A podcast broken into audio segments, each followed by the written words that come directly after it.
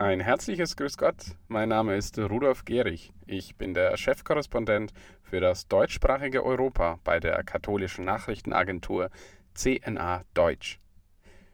Haben Sie sich eigentlich schon mal gefragt, was die weibliche Form von Spatz ist? Nun, selbst wenn Sie kein Ornithologe sind, ein Blick in den Duden genügt. Die Spätzin. So kann man das Spatzenweibchen auch offiziell bezeichnen. Müssen Sie das wissen? Nicht unbedingt. Warum es aber vielleicht doch ganz interessant sein könnte, liegt an einer Meldung, die das Bistum Regensburg diese Woche herausgegeben hat. Die weltberühmte Schule der Regensburger Domspatzen will nämlich für das Schuljahr 2022-23 erstmals auch Mädchen aufnehmen. Dies wurde nach einem einstimmigen Beschluss des Stiftungsrates verkündet.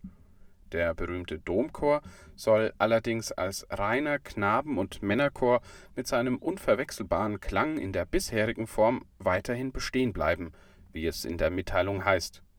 Die Mädchen sollen als Mädchen- und Frauenchor eine neue zusätzliche musikalische Säule der Regensburger Dommusik sein.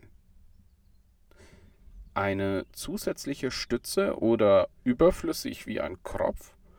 Diese Frage stellt sich so mancher Katholik in Hinblick auf den nun schon seit über einem Jahr andauernden synodalen Weg. Da Papst Franziskus erst im Mai bekannt gegeben hat, eine weltweite Synode über die Synodalität einberufen zu wollen, hat nun die deutsche Theologin Katharina Westerhorstmann vorgeschlagen, den synodalen Weg in Deutschland vorerst aussetzen zu lassen. Westerhorstmann lehrt derzeit Theologie in Ohio und nimmt selbst am synodalen Weg teil, im Synodalforum Leben in gelingenden Beziehungen, Liebe, Leben in Sexualität und Partnerschaft.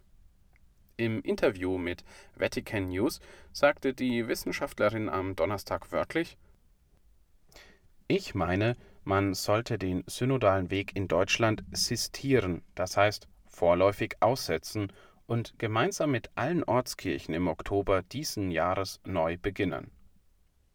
Dann könne man, so die Theologin weiter, all die Geburtsfehler, die neulich auch von Kardinal Kasper angesprochen wurden, beheben. Außerdem könne man auch der Kritik am synodalen Weg besser entgegentreten, meint Westerhorstmann.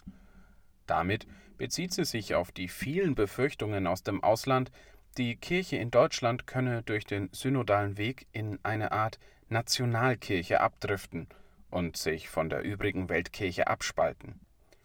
Einige Gläubige befürchten schon jetzt ein Schisma und haben deshalb eine entsprechende Anfrage an die Glaubenskongregation in Rom gestellt, wie CNA Deutsch letzte Woche berichtet hat.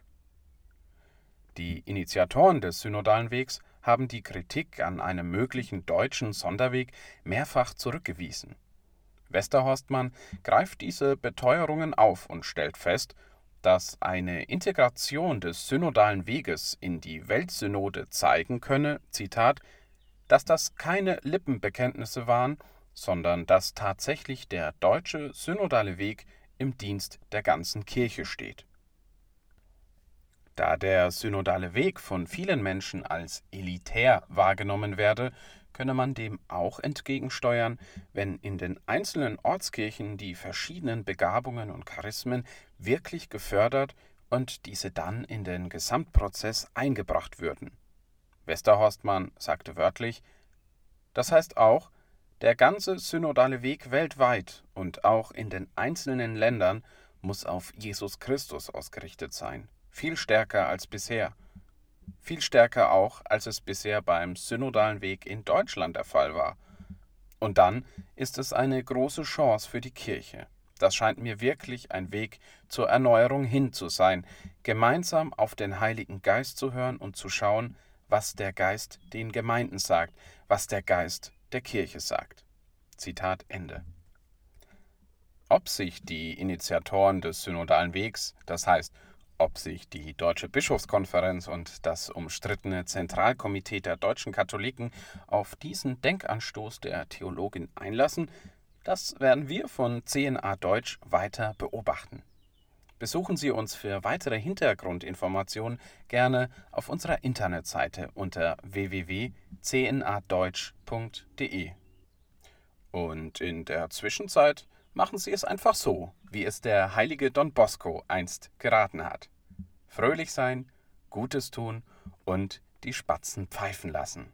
Das gilt übrigens auch für Spätzinnen. Ich wünsche Ihnen ein gesegnetes Wochenende und alles Gute. Ihr Rudolf Gehrig.